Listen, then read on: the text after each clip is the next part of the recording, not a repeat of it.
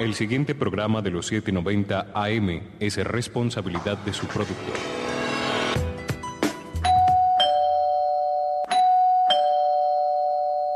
Sí, aquí es. Bienvenido a la Casa de las Nanas. El magazine inmobiliario que te abre las puertas al mundo de la vivienda. Anímate, invierte, compra, decora. Eso sí, bien asesorado. Todos los viernes de 8 a 9 de la mañana. Aquí por Muneraísmo en Radio. Acomódate. El café está servido. Nanita. ¿Ya tenés el tinto? ¿Ya te lo sirvieron? Acaban de servirlo calientico para esta hora que nos la vamos a disfrutar en la casa de las nanas. Y en la cocina seguir viendo la cafetera y ese olor delicioso a café que está expidiendo esa cafetera deliciosa. Viernes 28 de enero de 2022. Se nos fue enero volando. Nanita, mejor dicho, todo el mundo, pero ¿qué pasó? Otra vez a poner arbolito, pues, en menos de nada. Bueno, Sí, muy, muy buenos días para todos, felices de estar con ustedes acá en la Casa de las Nanas para traerles todas las últimas novedades del sector inmobiliario. Recordarles que estamos en Instagram como La Casa de las Nanas y en Facebook como La Casa de las Nanas Magazine Inmobiliario. Sí, señora, y como dicen por ahí, aquí se les atiende a todos. Quien quiere estar aquí en compañía de nosotros a las 8 de la mañana por Munera Isman en los 790 AM, pues son más que bienvenidos, pero también quienes quieren acompañarnos en las redes, pues también somos un canal abierto. Allí podemos interactuar y contestamos preguntas y también aceptamos sugerencias para que sigamos tratando aquí en el programa. Estos programas, todos los capítulos, pues recuerden descargarse de Spotify y allí nos encontrarán también tanto los actuales como los anteriores, de esos primeros capítulos que también fueron deliciosos, muy buenos, muy interesantes de la mano de los expertos. Y por supuesto la línea WhatsApp, el 305-354-2746. 305 354-2746. Mejor dicho, conectadísimas, Nanita. Vámonos de una vez con nuestras noticias, novedades que tenemos para esta sección. Entérate de noticias, proyectos y novedades del sector. Primero aquí, en la Casa de las Nanas. Bueno, hoy más allá de novedades, Nanita, hemos querido traer unos tips a la hora de solicitar un crédito, un préstamo, porque sabemos la importancia de este tema a la hora de soñar con ese gran proyecto que es nuestra vivienda, para que obviamente se tome la mejor decisión basado en que en la situación actual de cada uno, muy importante. Y por ello, Nanita, vamos a hacer las siguientes preguntas para que nuestros oyentes se las hagan internamente y miren si están listos para este proyecto. Sí, señora, estas son las preguntas fundamentales que yo creo que ustedes ya van a tener que empezar a responder sí y no y dependiendo de ese balance, pues estamos lis- listos o menos para compra de vivienda. Entonces yo creo que nos tenemos que preguntar, ¿es necesario para usted solicitar un crédito en este momento? También cuenta con un fondo de emergencia que le permita cubrir sin inconvenientes sus gastos por seis meses en caso de quedarse sin empleo o enfermarse o entre otras ci- circunstancias. Está destinando menos del 30% de sus ingresos mensuales al pago de deudas y a sus ahorros. ¿Sabe qué utilizar el sabe que utilizar el préstamo para aumentar su ingreso mensual puede generar un problema de sobreendeudamiento? ¿Cuenta usted con un trabajo estable que le permita cubrir mes a mes las cuotas del nuevo crédito y el resto de sus gastos? ¿El monto que piensa solicitar será para invertir o le permitirá generar rendimientos en el futuro?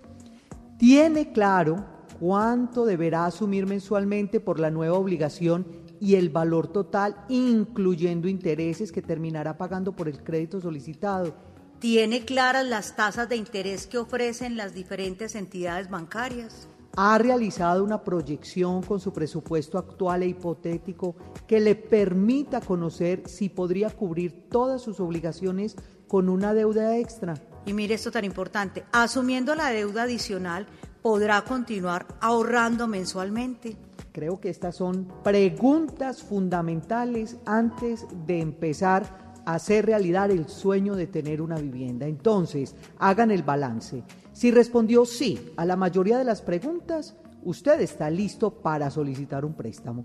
Tenga en cuenta, eso sí, que es importante haber analizado la tasa de interés y costos totales que ofrecen las diferentes entidades bancarias y además es clave tener claridad sobre el valor total, incluyendo intereses, seguros, que terminará pagando por el crédito que ha solicitado. Muy bien, y también si respondió no, a la mayoría de las preguntas, este no es el momento para que usted solicite un crédito. Si no tiene un empleo fijo, si la cuota mensual para pagar el crédito termina siendo muy alta y si no tiene un fondo de emergencia, entre otros temas a considerar, lo mejor es que no adquiera un crédito porque puede verse envuelto en una situación de sobreendeudamiento que lo perjudicará y le quitará su tranquilidad presente y futura. Lo más importante es que las personas sean conscientes de que un préstamo puede ser de gran ayuda para el cumplimiento de sus sueños o metas. Sin embargo, como cualquier instrumento financiero, tiene un costo y una responsabilidad. La clave está en tener clara su capacidad de endeudamiento y su situación económica personal para tomar la mejor decisión. Bueno, yo creo que estos tips son excelentes y nos abren y nos dejan, digamos, servido el tema para nuestro gran invitado que tenemos en el día de hoy y por eso vámonos de una vez con ¿y qué ofrecen los que nos prestan dinero? ¿Y qué ofrecen los que nos prestan dinero? Datos financieros para tu bolsillo. Lo decíamos y a propósito de dinero en nuestra sección financiera nos acompaña hoy el gerente de JFK Cooperativa Financiera Víctor Hugo Romero Correa. Él es gerente general de JFK, quien es contador público, magíster en finanzas de AFID. Entonces tenemos este gran invitado hoy a la Casa de las Nanas. Con los buenos días, Víctor. Bienvenido a la Casa de las Nanas, Magazine Inmobiliario. Eh, hola, muy buenos días, eh, muy buenos días para ustedes, eh, muy buenos días para todos los oyentes y gracias por la invitación. Víctor, y usted sí que se entiende de plata y cooperativismo, dos temas fascinantes, dos temas maravillosos. Venga, arranquemos de los temas prácticos. Los, los, muchachos, estos que apenas van a salir de bachillerato, estos que apenas arrancan su vida universitaria y todavía, digamos, no tienen tantos compromisos económicos porque la mayoría viven pues en las casas de los padres. Pero, ¿cómo comenzamos a aconsejarlos para que creen esa vida crediticia? Usted como gerente, como conocedor de este tema bancario, ¿qué le aconseja que, que arranquen a hacer? Bueno, sí, eh, a ver, eh, de todas maneras, empezar una vida crediticia para un joven no es fácil, no es fácil porque pues, los jóvenes lo primero que tienen que empezar es a tener educación financiera. Hay que empezar primero a aprender eh, teóricamente qué es las finanzas, qué son las tasas de interés, eh, creo que si ellos tienen una buena educación financiera a la hora de adquirir un crédito, eh, pues van a tener en cuenta cuántos son los costos de los créditos. Entonces lo primero que tienen que hacer es esto. Eh, luego yo les recomiendo que cada uno revise dentro de sus finanzas qué es posible. Es decir, qué tipo de contrato, si está trabajando, qué tipo de contrato tiene, qué tanta estabilidad laboral tiene eh, mirar su capacidad de pago, es decir, mirar ingresos y gastos. En el tema de los gastos, eh, creo que hay que ser un poquito eh, prácticos y más o menos las finanzas personales se deben manejar como las finanzas empresariales. Es decir, uno mirar cuánto se está gastando, llevar un control estricto de los gastos. Los gastos no pueden superar los ingresos, porque pues cuando los gastos superan los ingresos, ahí es cuando hay un descalce y es cuando tienen que acudir al crédito. Ahora bien, una vez, una vez tengan, tengan claro los dos puntos anteriores y puedan medir su capacidad de pago, se dice, se habla que pues una persona no debería tener o los egresos, los gastos, no deberían de superar en sus ingresos entre el 30 y el 40%, y sobre todo cuando está empezando la vida crediticia. Esto para garantizar que, que la obligación va a ser bien atendida y va a pagar bien, porque definitivamente la vida crediticia, el sistema financiero, cuando las personas no pagan bien, pues se castiga fuertemente y ya nadie eh, quiere prestarle a la persona. Eh, Víctor, pero perdone, le interrumpo. Es decir, ¿Cómo arrancamos? A un joven, eh, bueno, ok, por fortuna, pues no necesita, digamos, inmediatamente ese crédito, pero ¿cómo empezar a hacer esa vida eh, bancaria, ese historial? ¿Le recomiendas tomar, eh, no sé, hacer una cuenta de ahorros? ¿Qué, ¿Qué, es lo que primero tiene que hacer esta persona? Sí. Sí, eh, lo primero, eh, como les dije ahorita, tener claro cuántos son sus ingresos y sus egresos. Eh, lo que so, es la, los egresos, es decir, los gastos familiares, pues generalmente algunas personas empiezan a superar esos ingresos. Pero lo mejor que hay que hacer allí es que de su salario empiecen a ahorrar al menos un 10%. Y eso se logra cuando? Cuando uno tiene totalmente claro cuáles son los gastos que tiene y los tiene totalmente controlados. Es más o menos como el presupuesto de una, de una empresa. Y usted lo va controlando y va viendo cuándo se va saliendo. Los gastos jamás pueden superar los ingresos. Entonces la recomendación ahí es que cada uno, si en este momento no tiene obligaciones, antes de acudir a una obligación, trate de ahorrar el 10% de su salario empiece a colocarlo así sea en una cuenta de ahorros, empiece a colocarlo, mejor dicho, puede servir hasta debajo del colchón. Lo importante, sí, lo importante es que la persona no se gaste más de lo que, de lo que se gana y que al menos de los ingresos ahorre un 10%. Muy bien. Víctor, eh, ¿cuáles son esos aspectos a tener en cuenta o que tiene en cuenta la cooperativa a la hora de otorgar un crédito? Esto para que nuestros oyentes estén muy atentos. Sí, eh, nosotros lo que hacemos es mirar una relación de ingresos y gastos, que como te dije ahorita, eh, máximo se vaya por allá al 50%, pero ojalá que no, porque entre más bajito más garantiza, perdón, entre más bajito más garantiza eh, el pago del crédito.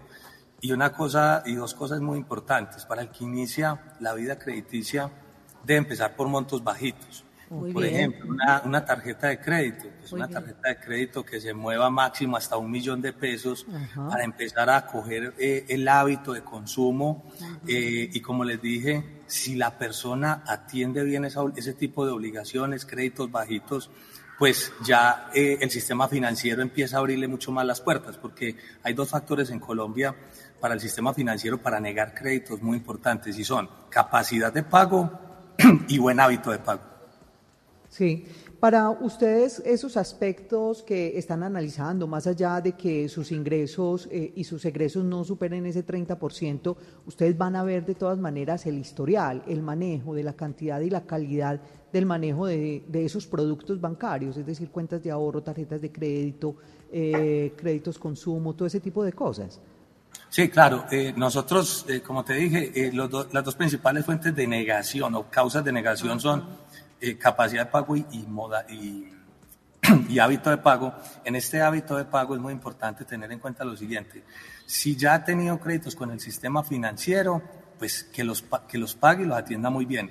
Y cuando no ha tenido hábito, eh, ninguna obligación en el sistema financiero, a veces pueden tener obligaciones en el sector real. es decir, eh, compraron unos zapatos, les fiaron, les fiaron ropa eh, en este caso el sector real, cuando las personas no tienen experiencia crediticia, se convierte en un factor importante, porque pues las entidades que eh, si vemos que no pagaron una obligación de 200 mil pesos de unos zapatos y vienen por un crédito de 5 millones, pues lo primero que decimos nosotros es... Si no pago, si, no, pago, Cierto, gerente, si, si no, pago 200 no va a pagar 5, va a pagar 5 millones. Exactamente. Y a veces la gente no le da importancia al sector real. Nosotros no le paramos tantas bolas al sector real, es cuando las personas ya tienen experiencia financiera, ¿cierto?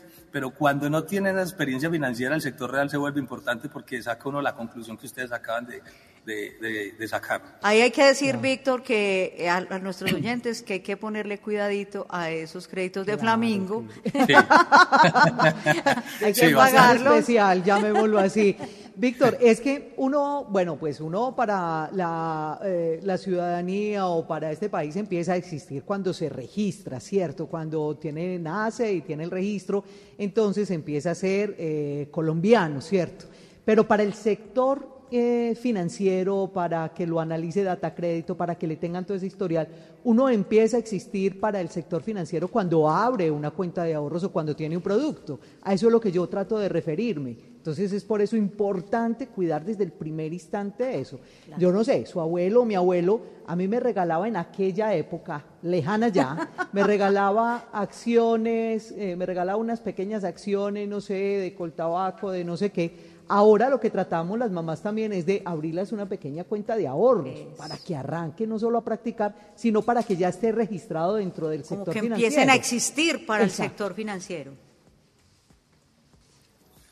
Sí, eh, es que, a ver, en un mundo ideal, eh, una persona que empieza, por ejemplo, la vida laboral, y empieza a vengar unos ingresos que pues ahí para todos es algo maravilloso cuando uno recibe el primer salario. Claro. Eh, es definitivo, definitivo empezar a crear cultura en el ahorro y yo creo que ahí es donde fallamos los, los colombianos realmente, porque lo primero que se nos mete a la cabeza es el consumo.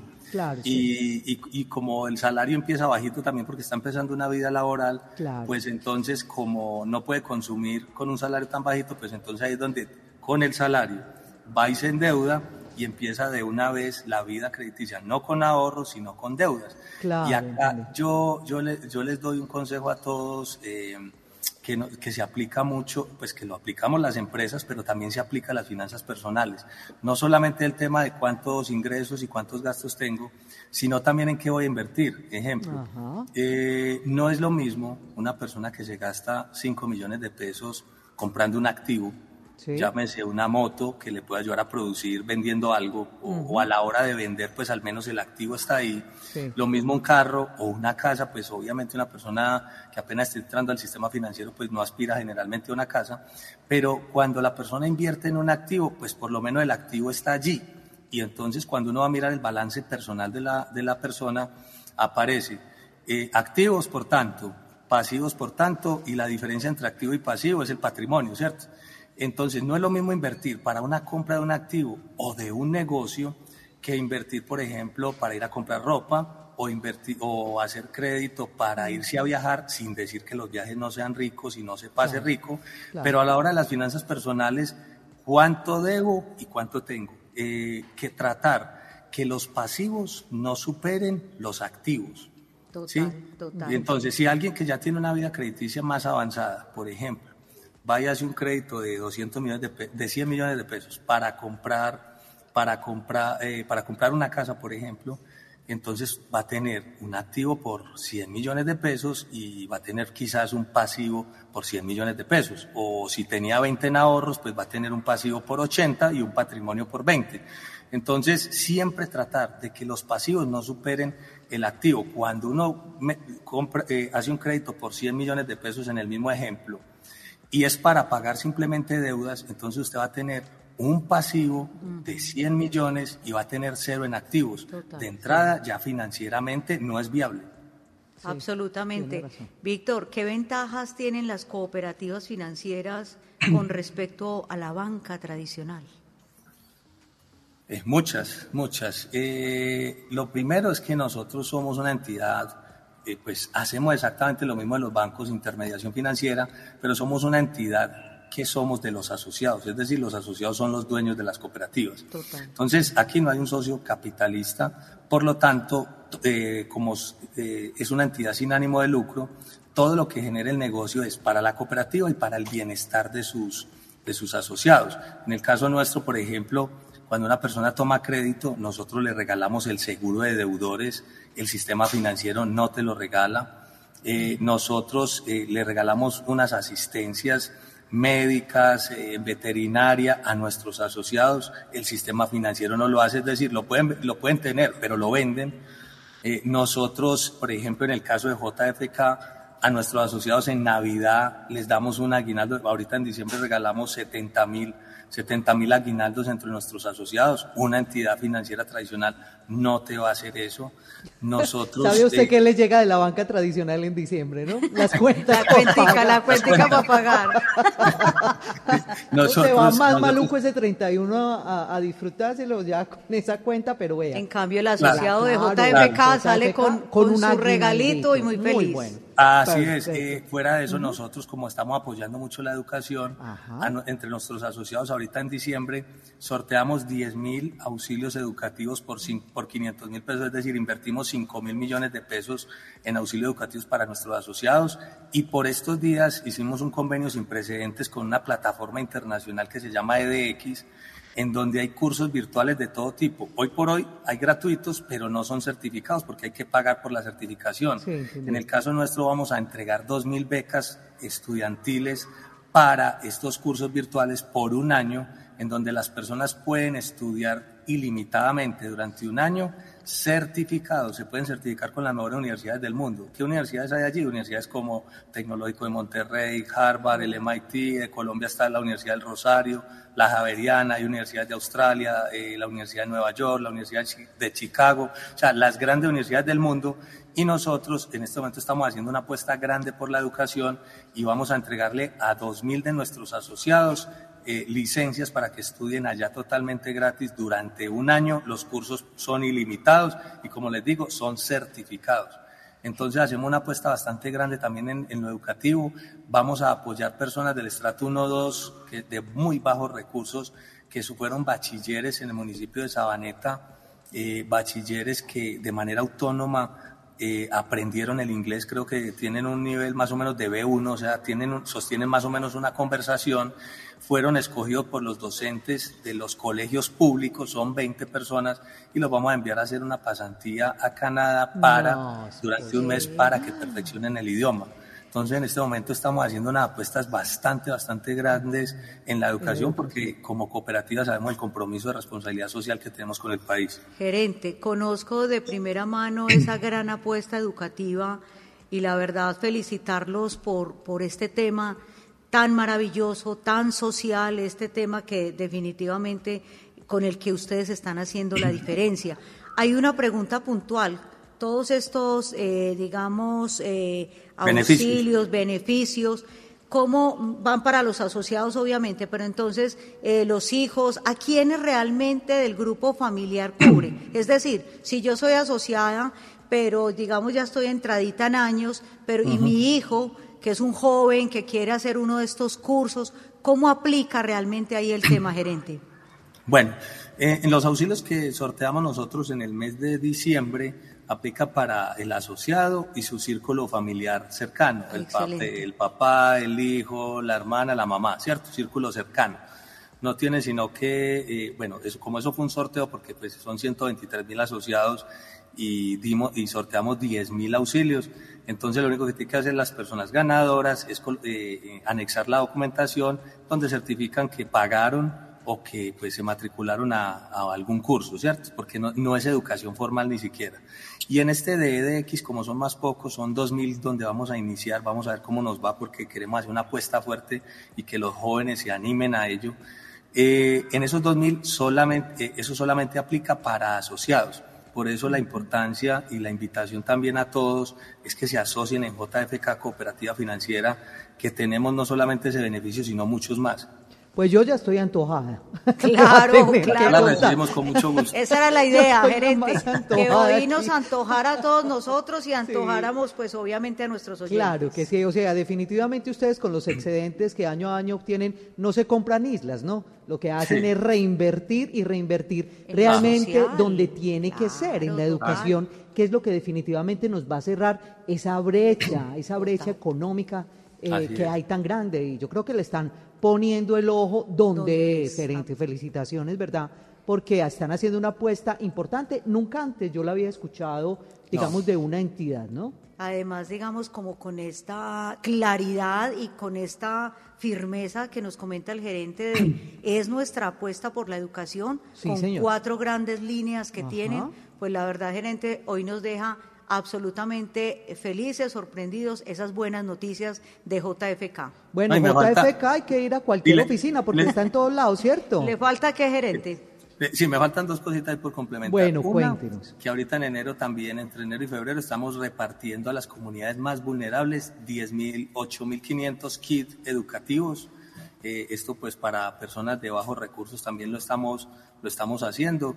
Esa es otra, también otra apuesta ahí para reforzar un poquito el tema de educación. Y se viene algo que no, todavía no lo voy a adelantar porque hasta que no firme convenio no, no la canto mejor. Pero también se viene un, tema, social un tema social bastante, bastante eh, importante que yo sé que también les va a gustar a todos. Entonces, hasta que no lo firmemos, pues obviamente no lo voy a decir. Y la pregunta que me hacían ustedes, nosotros estamos ubicados en este momento. Eh, tenemos siete oficinas en el oriente cercano tenemos 18 oficinas en el área metropolitana y tenemos 15 oficinas en Bogotá.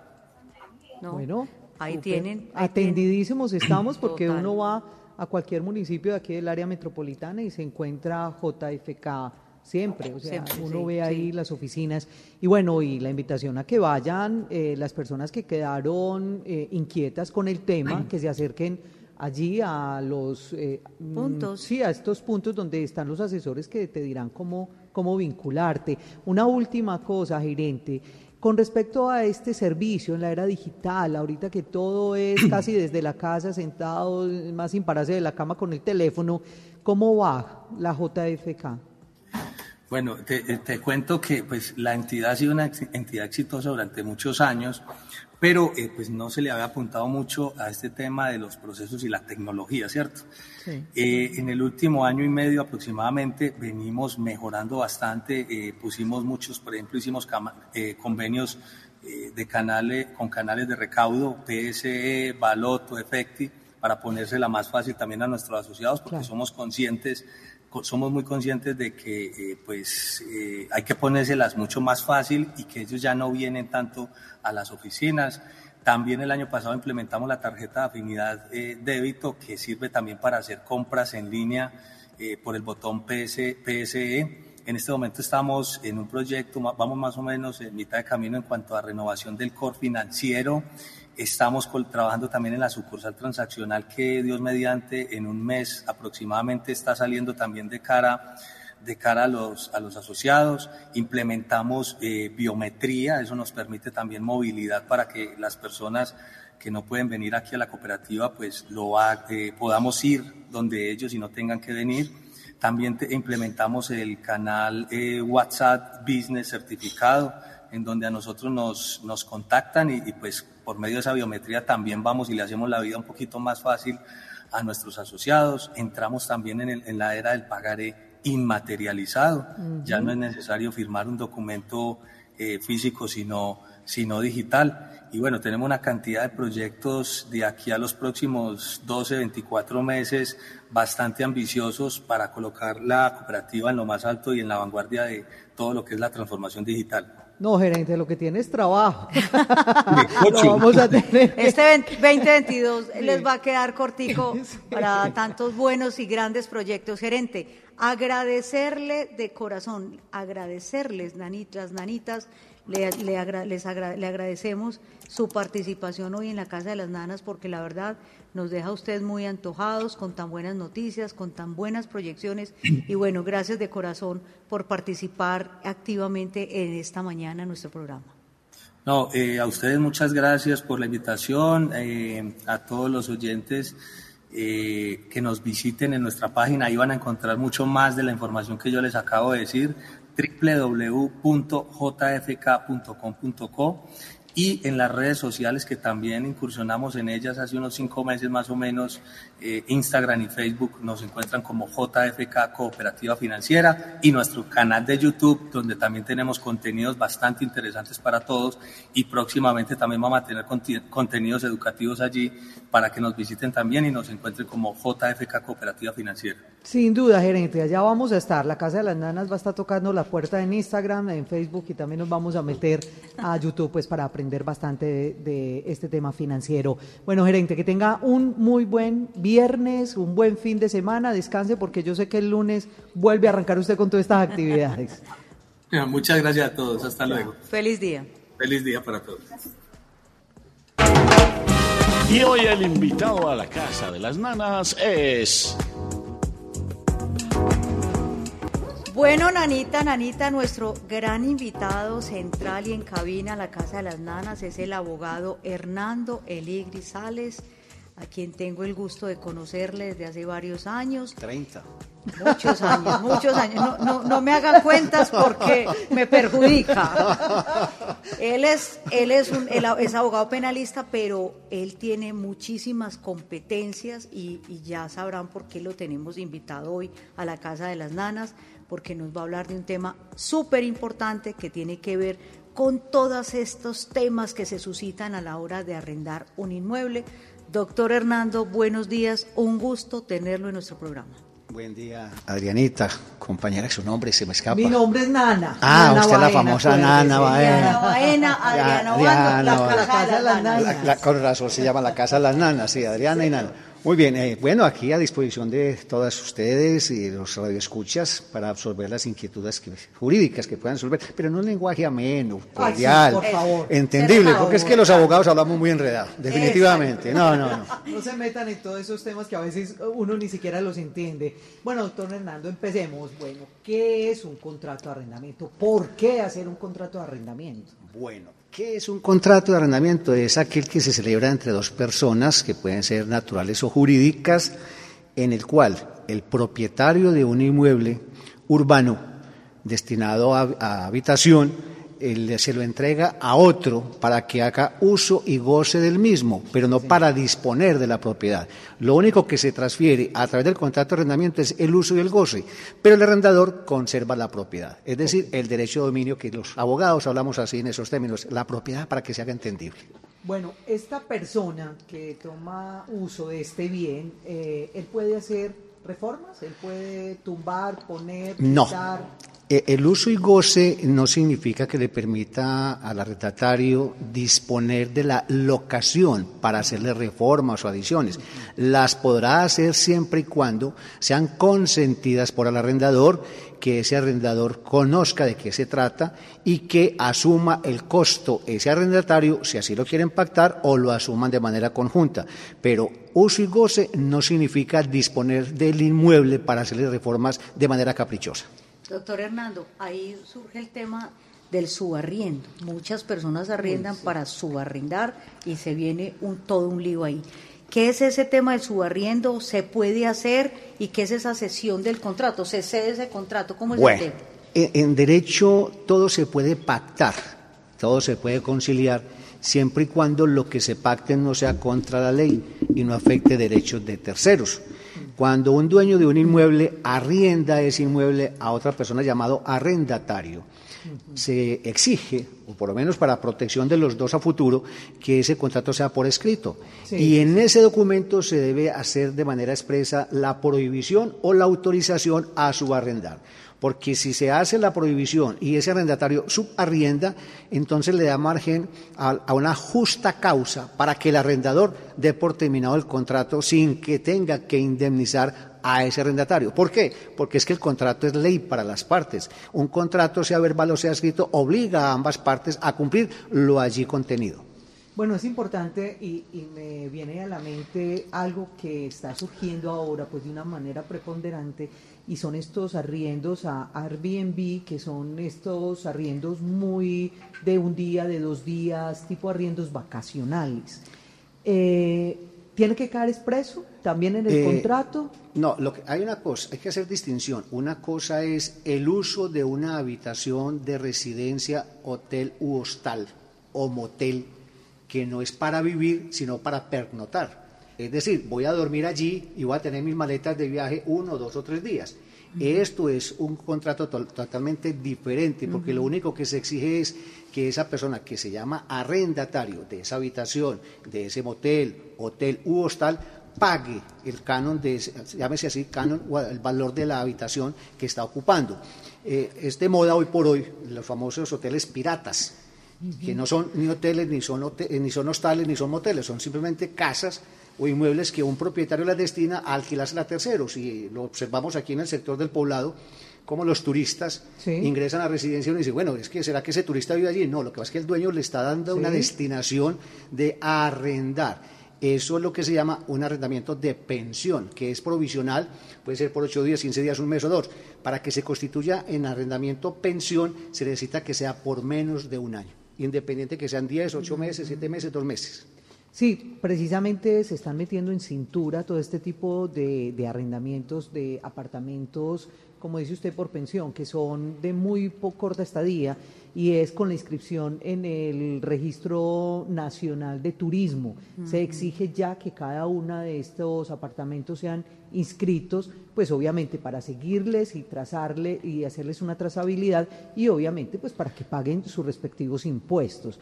Pero digamos en el caso hipotético de que yo arriendo una habitación y la habitación no, arriendo el apartamento, pero yo mismo lo exploto para este tipo de, de arrendamientos pensión ¿Ahí, habría una terminación de contrato? Sí, claro, es una justa. Es que cuando se hace el contrato se tiene que definir de manera clara, precisa y concisa la destinación que le va a dar el arrendatario a ese inmueble.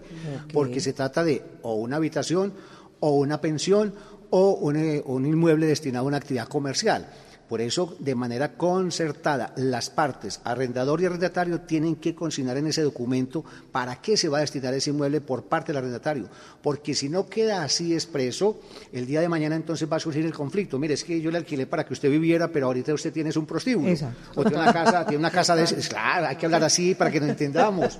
Usted tiene una casa de citas, se está promoviendo la prostitución. De, hecho, el tema de, los de la webcam, oh, este es un tema que ha surgido mucho, doctor Hernando Elía, ahí y ha sido una problemática porque se le renta a una persona común y corriente resulta que el arrendatario se da cuenta después de que ahí en su vivienda, el arrendador. Eh, exacto, el arrendador, perdón, se da cuenta de que esa persona destinó ese inmueble para cualquier tipo de negocio definitivamente... Ya no está cumpliendo con el objeto del contrato. Al no cumplir con el objeto del contrato como obligación expresa o tácita, entonces constituye justa causa para que el arrendador dé por terminado el contrato. ¿Por qué es que el contrato termina? Bien porque se haya pactado por cuánto tiempo se hizo o bien porque se dé una justa causa o no se dé una justa causa. Son tres cosas totalmente diferentes. Cuando yo le arrendo a usted mi apartamento por un año, puede operar la prórroga automática es decir, los dos guardamos silencio de que se va a prorrogar o yo lo puedo dar por terminado ese año diciéndole tres meses antes, mire, yo no le voy a prorrogar a usted el contrato. Ahora, una justa causa es que yo necesito mi apartamento porque lo voy a vender, o mejor, ya lo vendí. O necesito hacer unas reparaciones tan necesarias que no permite que otras personas estén ocupando ese lugar. O porque por eh, disposición del gobierno nacional esa, ese inmueble hay que derrumbarlo para una construcción de vía. Entonces son causas justas para que el arrendador dé por terminado el contrato. De aparecer esto, ese arrendador tendrá que indemnizar al arrendatario si todavía está en vigencia el contrato, es decir, no ha pasado el tiempo pactado inicialmente.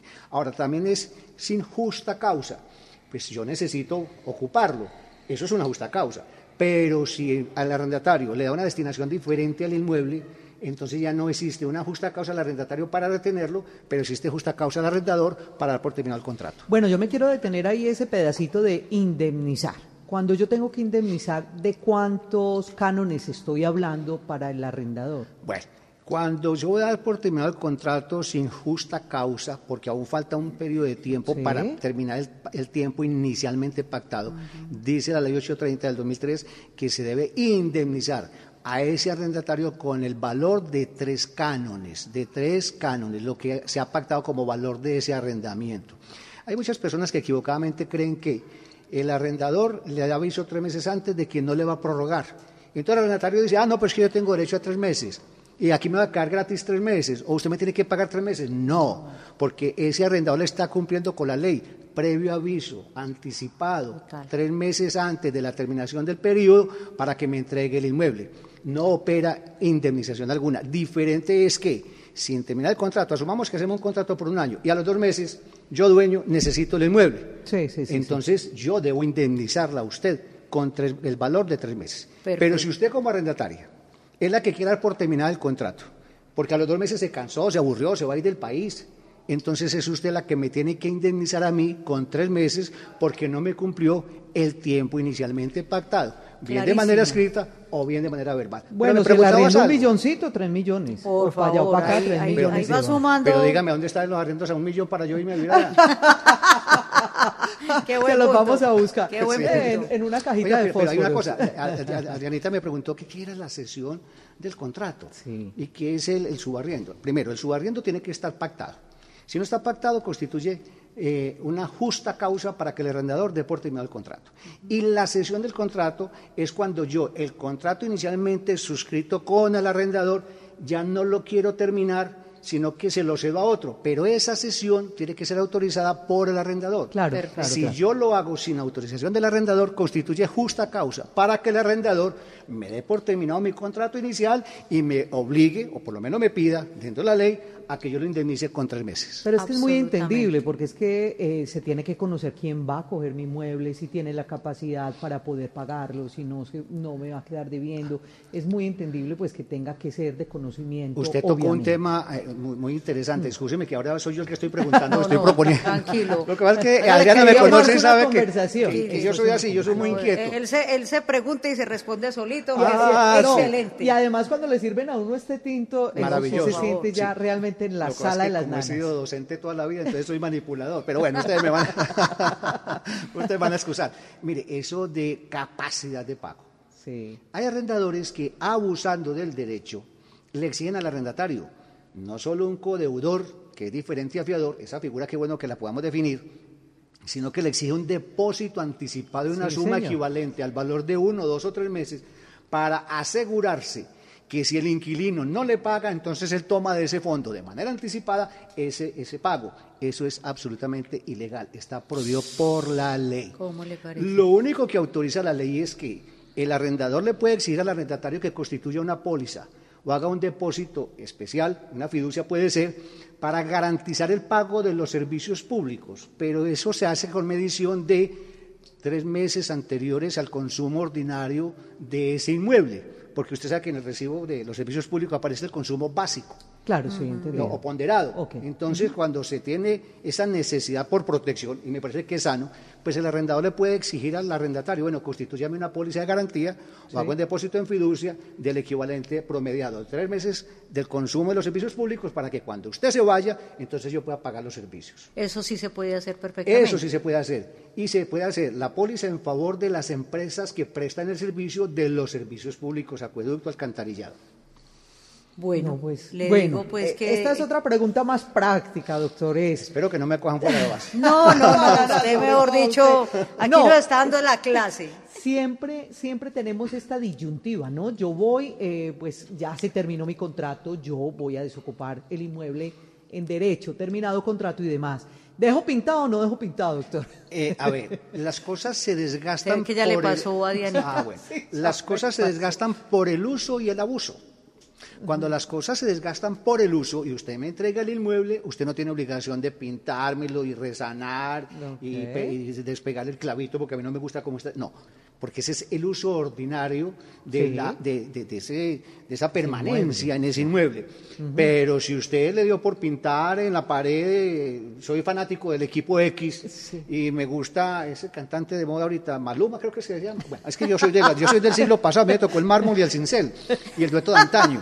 Entonces, claro, entonces yo pues de estos muchachos de ahorita no, pero porque hay gente que es fanática. Sí, claro. Entonces le da por pintar en las paredes eh, pues, es- expresiones, oraciones. Eso sí está afectando la locación, la estética. Usted tiene la obligación de o volver las cosas a su estado anterior o pagar el daño causado, porque en estricto derecho eso es un daño al inmueble. Bueno, y me surge aquí, doctor Hernando, una pregunta frente al tema del inventario.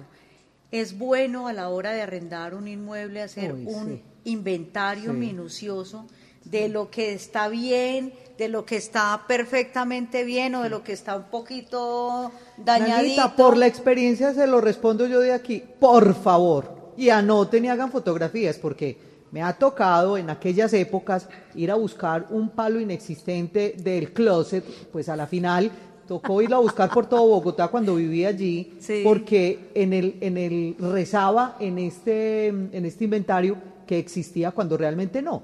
Entonces, doctor, dígame la verdad. Ah, es que- tema del inventario. Es que, es que hay varias, hay varias cosas ahí. Primero, Sí. la buena fe. Mire, la buena fe frente a Dios del cielo. Dios me ama, no más. Pues uno, uno de ser desconfiado de todo el Y la mundo. mamá de Y la pronto. mamá, no, hasta la mamá, hasta la mamá a veces lo induce a uno los errores, lo hace casar, imagínese. Lo lleva al altar. Bueno, eh, a usted me que este programa era así. entonces Ah, sí, yo- sí, relajado, relajadito. Sí, tiene que ser, porque es que se imagina aquí toda cartonada, No, no, no. ese No, estilo no, no, candidato presidencial. No, no, no, no, no, no. Bueno, A ver, mm, es medida de protección necesaria de uno y otro, arrendador y arrendatario, ir a ese escenario llamado inmueble, cómo entrego y cómo me recibo, y cómo, cómo recibo. sí. Para que a futuro entonces no surja ya no la buena fe, sino la mala fe. O bien del arrendatario alegando usted no me entregó, Mm. o bien el arrendador diciendo yo sí le entregué. La verdad escrita no se corrompe. Sí, En la palabra sí, porque usted al testigo lo soborna, lo coacciona, lo intimida, lo amenaza y puede cambiar una verdad por una mentira o a la inversa. La verdad escrita, escrita está. La Sí, única forma de razón. modificarla es tachando o destruyendo. De resto, ahí está la verdad escrita. ¿Qué recomiendo? Siempre lo decía en otros espacios, todo por escrito. Sí, Mira, hasta, o total. sea, hasta cuando, la única, el único momento en que usted la palabra tiene validez es en el altar y ante el notario. Dice que sí, pero no lo deja salir de la iglesia ni de la notaría mientras no firme la escritura o el acta de matrimonio. O sea, ni Todo- allá. Todo tiene que ser por Ni escrito. sirve Total, sí. total. Claro. Pero entonces yo también recomiendo fotos. O sea, a mí Sí, me ha salvado foto, más de video. una vez la fotografía. Porque es Total. que el estado, tú puedes describir el estado, estado regular. Pero, pero estado regular para ti que me estás entregando el inmueble y yo que lo estoy re- recibiendo, te estoy diciendo estado deplorable, horrible. Mire la Pero, fotografía. pero, pero mire que son conceptos subjetivos. Sí, claro, Porque lo que es regular para usted puede que para mí Claro, sea bueno. sí, Entonces claro. lo ideal es que tener ese registro fílmico o fotográfico donde ya un perito diga si estaba en estado deplorable, regular, irregular o bueno, para que surja el conflicto o no surja el conflicto. Bueno, otra cosita que se me ocurre aquí, doctor, es el tema del el reglamento de propiedad horizontal. Es casi como el rector, ¿cierto? De, Sí. de todas las, las propiedades y por lo tanto yo como arrendatario tengo que acogerme a eso. Total. Hay fiestecitas por ahí en altas horas de la noche, hay desmanes y todo ese tipo de cosas. ¿Pueden hacerme desalojar? Bueno, eh, bien- lo has dicho, el reglamento de propiedad horizontal es, entre comillas, la ley dentro de la copropiedad. Y todos los allí presentes, inquilinos o propietarios, deben cumplirlo. Para que yo como arrendador pueda eh, dar por terminada esa, esa vinculación, ese contrato con justa causa, yo necesito la prueba. Y la prueba la tiene que construir el administrador y el comité de convivencia que debe existir en toda copropiedad, en toda propiedad horizontal.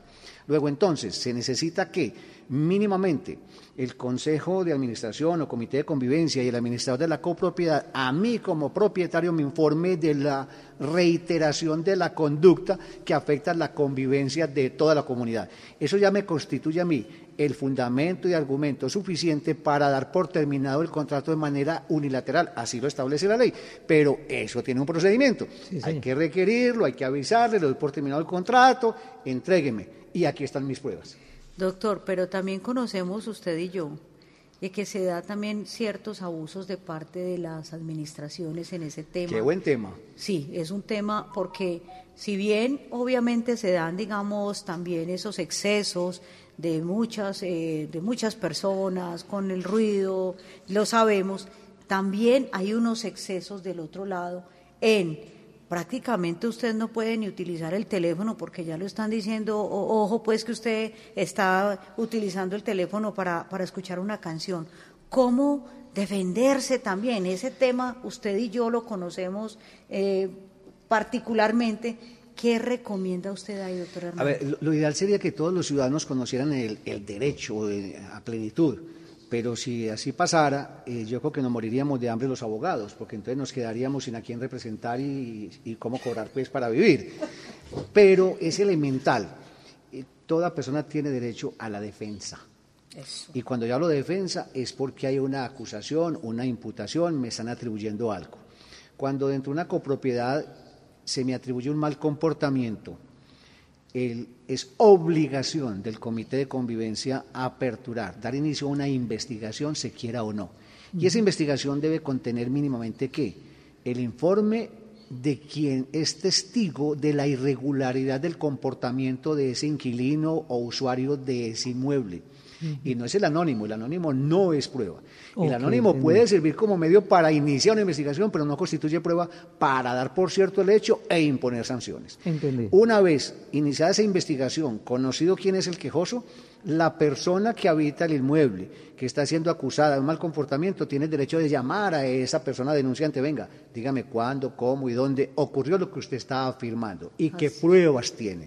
No puede el administrador ni el comité de convivencia, como ocurre con frecuencia, que ante cualquier anónimo o cualquier información verbal, entonces le mandan de una vez la sanción al usuario de ese inmueble. Eso es absolutamente arbitrario. Primero, constituye prejuzgamiento. Dos, constituye vulneración de la presunción de inocencia. Y tres, no se está cumpliendo con el debido proceso, que es derecho y mandato a su vez de tipo constitucional y legal. Adrianita, yo creo que este es el otro tema. Bueno, doctor Hernando, sepáreme en la agenda otro viernes porque vamos a tratar eso en profundidad porque interesa Hay demasiada tela por cortar en ese tema. Falsa modestia, ya administré una urbanización de 506 apartamentos. Imagínese usted. La experiencia es grande. Y me expulsaron a los nueve meses porque embargué 27 apartamentos en el primer mes por mora en el pago de la cuota de administración. Bueno, me tiene que dar el teléfono, yo los llevo para el mío. Doctor Hernando, mm, ahí para ir concluyendo y cerrando este tema de arrendamientos, sabemos que eh, este año, en el 2022, hay un tope para ese incremento en el arriendo, que es del 5.25%, creo que es el incremento. Quien sufrió un incremento adicional, ¿qué puede hacer? Como está siendo víctima de un abuso, perfectamente puede oponerse a ese pago de ese incremento arbitrario. Cuando hablamos de contrato, hablamos de comunidad de voluntades, unión de voluntades. No le impone el uno al otro de manera unilateral y caprichosa porque es que yo soy el dueño y si no le gusta, entrégueme. No, todo tiene un procedimiento. Claro si nosotros ya pactamos un canon, y en ese mismo contrato establecimos cuál va a ser el incremento, porque se puede pactar. Podemos decir perfectamente, el incremento anual será del 2, el 3, el 5%, o el que establezca el Gobierno Nacional, o lo conciliaremos. Pero si así no está en ese contrato y el gobierno dice, mire, el incremento en los contratos de arrendamiento de vivienda urbana será máximo el 5.25, el arrendador tiene que cumplir eso porque es ley no es a capricho. Entonces, perfectamente el arrendatario puede oponerse a pagar ese incremento ilegal. Y si ese arrendador no recibe el canon que en criterio y con apego a la ley el arrendatario cree que es el que debe pagar, ese arrendatario entonces acude a la entidad autorizada, que es la Caja Agraria, para que allí haga el depósito de ese canon de arrendamiento que ese arrendador de manera arbitraria pretende incrementar y no le quiere recibir. Bueno, Nanita. Súper, súper, súper. Yo le digo pues que nos podríamos quedar con el doctor Hernando todo el día. Quedó cortica en, describírmelo, sí, Yo le Hemos conversado rico, todavía, doctora. rico, yo creo, Nanita, que este tema del arrendamiento quedó muy bien ilustrado por parte de... Y nos falta mucho tema por cortar. Total. es, que, es que yo le decía a Nanita, este tema yo creo que con usted nos podríamos ir en varios capítulos Vamos a volverlo a invitar, doctor Hernando, porque nos encanta esa ilustración, esa claridad. Hay tantas cosas, por ejemplo, como cómo se recibe cuando no se quiere recibir, ante quién acudir, cuál es el procedimiento, cuáles son los preavisos, cómo se hacen los avisos, cuando hago el depósito en el banco, qué debo hacer con esa constancia que hice depósito en el banco, si deposité la indemnización y no me quieren recibir y termina recibiendo a qué tengo derecho. Tema es el que hay. Tema, tema, pero, pero, pero para largo en este tema con el doctor Hernando, ya usted lo dijo, Nanita, invitado de honor a la Casa de las Nanas en una próxima ocasión para que terminemos de hablar de este tema y sobre todo también el tema de las propiedades. Sí, las copropiedades. Sí, señora. Estoy a entera disposición de ustedes hoy, mañana y siempre. Gracias, doctor Hernando Elí, abogado, hoy en la Casa de las Nanas, aquí en cabina, tomando tintico, acá, disfrutando de su buena compañía. Dios la bendiga por esta invitación y, como les digo, siempre a disposición de los radioescuchas y de ustedes. En la casa de las nanas, vistazo a otros mundos. قلبي اهو حبي اهو والأحباب جرحوه هم تهنوا فرحوا وغنوا وأنا غنيت ظلموه قلبي اهو حبي اهو والأحباب جرحوه هم تهنوا فرحوا وغنوا وأنا غنيت ظلموه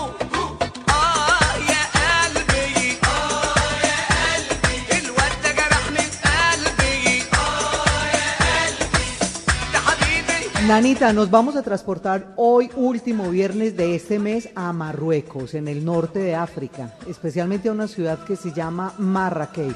Es la ciudad donde podemos encontrar los riad. Se trata de unas construcciones maravillosas de dos o tres plantas. Por fuera vemos solo una mole blanca con una puerta, pero sin ventanas, sin adornos. Es así como una fachada lisa. Pero apenas usted pasa esa puerta del riad, encuentra el mundo de Aladdin. Sí, mi nanita, venga y tratemos de describir este mundo de las mil y unas noches. En el patio podemos encontrar fuentes o espejos de agua, acompañados de hermosos jardines muy cuidados. De allí precisamente proviene el nombre de este tipo de vivienda, porque Riad significa en árabe jardín. Y es que este tipo de vivienda se centra todo al interior. Su belleza es como un secreto muy bien guardado y tiene un significado muy lindo que tiene que ver con el mundo musulmán, donde la intimidad es apreciada, es defendida, es disfrutada.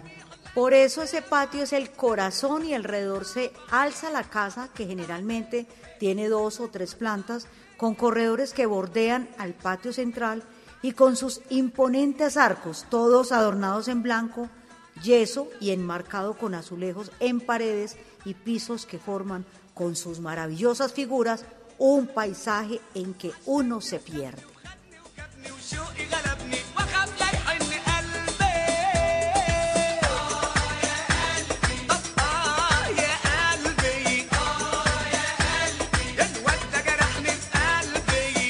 Otra característica muy bella de este tipo de casas es cuando la arquitectura logra una de sus máximas expresiones de arte. Es como si la arquitectura y la poesía se tomaran de la mano. Y lo digo porque en el mundo islámico la caligrafía es un elemento clave. Por lo general, el califa empleaba a un poeta de la corte para escribir poemas que se escribían directamente sobre el estuco en patrones caligráficos o pasajes del Corán, por ejemplo, que se escribían directamente en el yeso. Es como si la palabra perviviera siempre y para siempre en la casa y en la familia que habitaba Estorriad. Qué bonito. Por un tiempo en Marrakech, la Riad, corrieron el peligro de perecer por el abandono y la ruina. Pero por fortuna y gracias al turismo, estas bellezas tienen una segunda oportunidad. Pues desde que Marrakech se volvió un destino turístico, estos Riad fueron recuperados y convertidos en hoteles y restaurantes. Y menos mal pasó esto, pues hoy en día podemos disfrutar de este legado del medioevo y del mundo islámico que hoy es declarado Patrimonio de la Humanidad por la UNESCO. Sí, señora. Bueno, y como usted sabe que yo en mis tiempos libres también me mantengo en las redes. Ah, pues que no voy a viajar mañana, pero me puse a buscar cuánto puede costar un viajecito a Marrakech, porque de verdad quedé súper antojada qué- de ir y a qué averiguó. Nanita? Bueno, mire, partiendo desde Medellín y haciendo escala en Bogotá, luego se viaja a París y desde París de allí se va, viaja directamente a Marrakech. Se necesitan más o menos unas 18 horas. Eso es más o menos un trancón entre, entre el centro y Itagüí. 18 horas. Y se necesitan más o menos 4 millones de pesos para pagar el tiquete de ida y regreso. Pero bueno, para que usted me quede aterrada, también me puse a averiguar en estas plataformas de, de alojamientos y yo dije, pues cuánto valdrá dormir en una, una noche en esta maravilla, en transportarme a la casa de Aladino. ¿Y qué encontró, Pues, Nanita? mira, le cuento que cuesta 180 mil pesos dormir en una de estas habitaciones no maravillosas puedo creer. con desayuno incluido. ah, Total, total. increíble, increíble. Bueno, Pongamos ahí a Marrakech dentro del listado de lugares turísticos Sí, a visitar Sí, como, como eh, un propósito que tenemos. Esto, Nanita, este vistazo a otros mundos, definitivamente, qué belleza. Nos abre la mente, nos, nos pone en otra claro. perspectiva, ¿no? Claro, y el mundo, el mundo se quedó una cosa chiquita, o sea, el mundo nos cabe en la cabeza y nos tiene que caber en la cabeza para todo, para cuidarlo, para disfrutarlo, para vivirlo. Bueno, hoy les trajimos en la casa de las nanas a Marrakech y esperemos que quien tenga el tiempo y la oportunidad, pues vaya, lo visite y nos mande fotos. Claro que sí.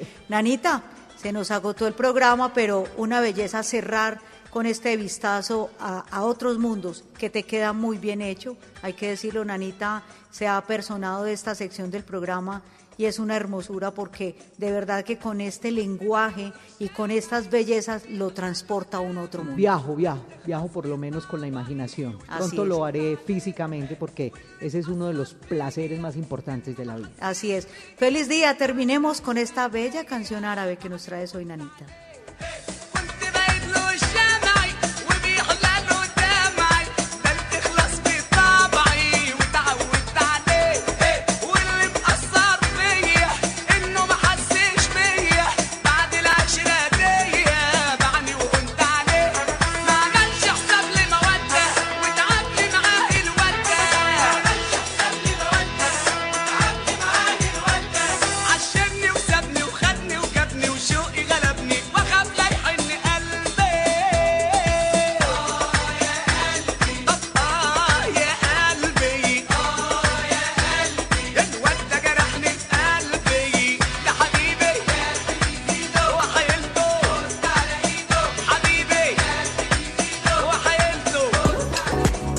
Hasta aquí nuestro magazine inmobiliario. El próximo viernes, la Casa de las Nanas volverá a abrir las puertas del mundo de la vivienda.